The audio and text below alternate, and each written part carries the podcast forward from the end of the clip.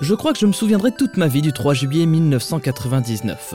J'avais 9 ans, mes parents m'avaient acheté Pokémon version rouge et ils me l'avaient offert. Et je pense qu'ils n'avaient absolument aucune idée de ce que c'était et j'avoue qu'à l'époque moi non plus. J'ai mis la cartouche dans ma Game Boy Color et là, un monde s'ouvrait à moi. Vertical. Pop.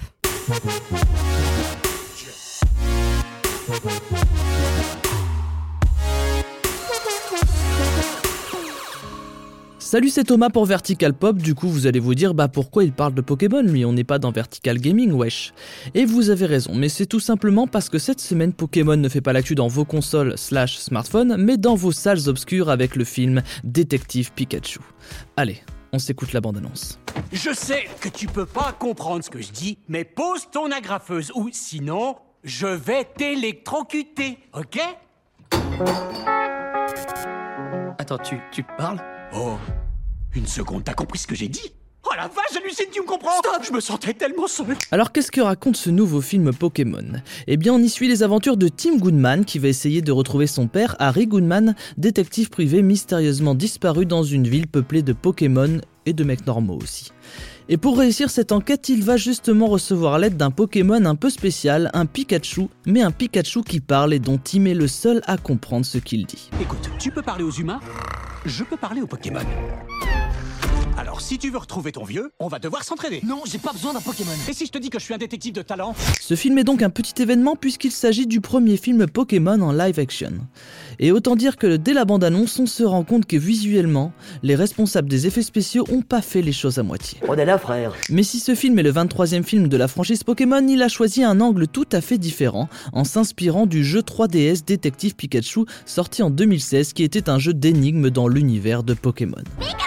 Mais malgré cet angle un peu différent, le monde des Pokémon sera largement représenté, puisqu'au-delà de Pikachu, star de ce long métrage, plus de 60 créatures différentes apparaissent durant le film. Ah oui, quand même. Même si 60, c'est pas tant que ça, parce qu'en tout, il existe 800 bestioles. J'avoue que perso, j'avais arrêté tout ça à 250, et que quand j'étais petit, je les connaissais par cœur. Bah là, 800, ça veut dire que potentiellement les petits de maintenant ont une meilleure mémoire que moi à l'époque.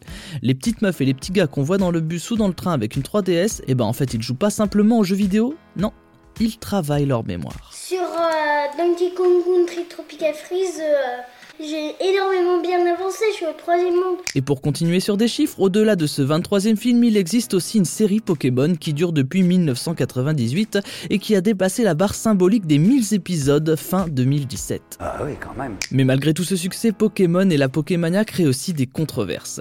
Car l'obsession autour des petites créatures est telle que certaines écoles aux États-Unis sont allées jusqu'à interdire les cartes Pokémon car elles provoquaient une attitude obsessionnelle chez les élèves.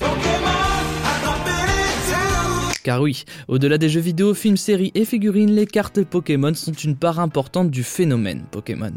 Certaines sont allées jusqu'à se vendre à plus de 100 dollars au marché noir tant elles étaient rares. Money, money, money. Mais ce chiffre n'est rien comparé à tous les records obtenus par la licence puisque Pokémon c'est plus de 324 millions de cartouches vendues à travers le monde, 26 milliards de cartes à jouer, une application Pokémon Go que vous connaissez tous téléchargée près de 850 millions de fois. C'est un véritable phénomène, avec plus de 50 millions de téléchargements en moins d'un mois.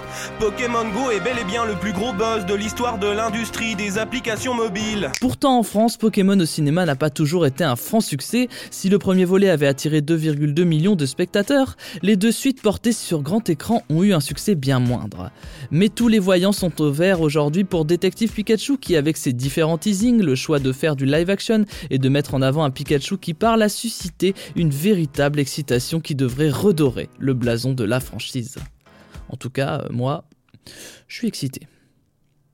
Voilà. C'est fini pour ce numéro de Vertical Pop. Je vous propose de nous suivre sur vos applis de podcast préférés. Je vous invite même à nous mettre des étoiles et des commentaires sur iTunes si vous en avez envie. Et nous, on se retrouve la semaine prochaine pour un shot de nouvelles petites infos sur la pop culture.